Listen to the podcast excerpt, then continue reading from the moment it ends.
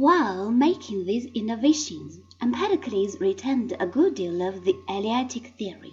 Thus the elementary substances are eternal and unchanging, and cannot themselves be further explained. This, too, remains an important, if often not explicitly stated principle of scientific explanation. If, to take a familiar example, one explains the facts of chemistry in terms of atoms, these atoms themselves must be left unexplained. In order to explain them, one has to take them as made up of still smaller bits which in their turn are not explained. As before, then, what it is, nothing can arise from what is not, nor anything pass into it. All this is perfectly sound Eleatic materialism.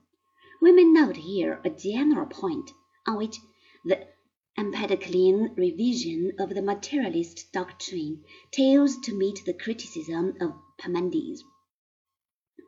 The point is that as soon as one admits change, one has to admit the void as well. For if change is possible, then in principle it is equally possible that the amount of matter in a given space can be diminished until nothing is left. It is no good merely to increase the number of substances.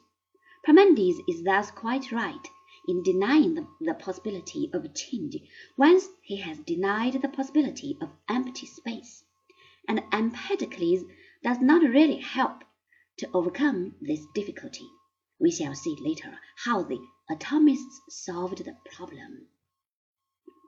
Empedocles knew that light takes time to travel that the moon's light is indirect, though we cannot tell whence he derived this information.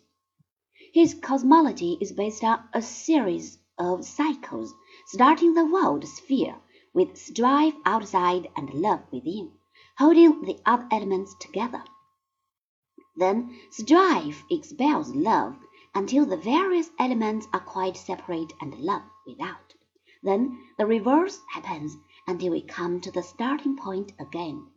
His theory of life is tied to this cycle. In the last stage of the cycle, when love invades the sphere, different parts of the animals are formed separately. Next, when strife is again quite without, we have haphazard combinations subject to the survival of the fittest. When strife once more begins to enter, a process of differentiation develops. Our own world is in an advanced stage of this process, which is once more governed by the evolutionary principle of survival of the fittest. Finally, we must note Empedocles' interest in medicine and physiology. From the physician Alcmaeon of Croton, a follower of the Pythagoreans, he took over the theory that health is a proper balance between the opposite components, and a disease occurs if anyone takes the upper hand. Likewise, he adopted the theory of pores or passages through which the entire body breathes. It is these pores that enable us to have sense perceptions. In particular, his theory of vision, which held sway for a long time, provides for a meeting of effluences from the object seen and a ray of fire coming forth from the eye. His religious views were in the Orphic tradition. They are quite divorced from his philosophy and need not detain us. It is, however, of some interest that in his religious writings he seems to hold views which cannot be reconciled with his theory of the world. This kind of discrepancy is a very common occurrence more especially amongst those who are not given to critical examination of their beliefs.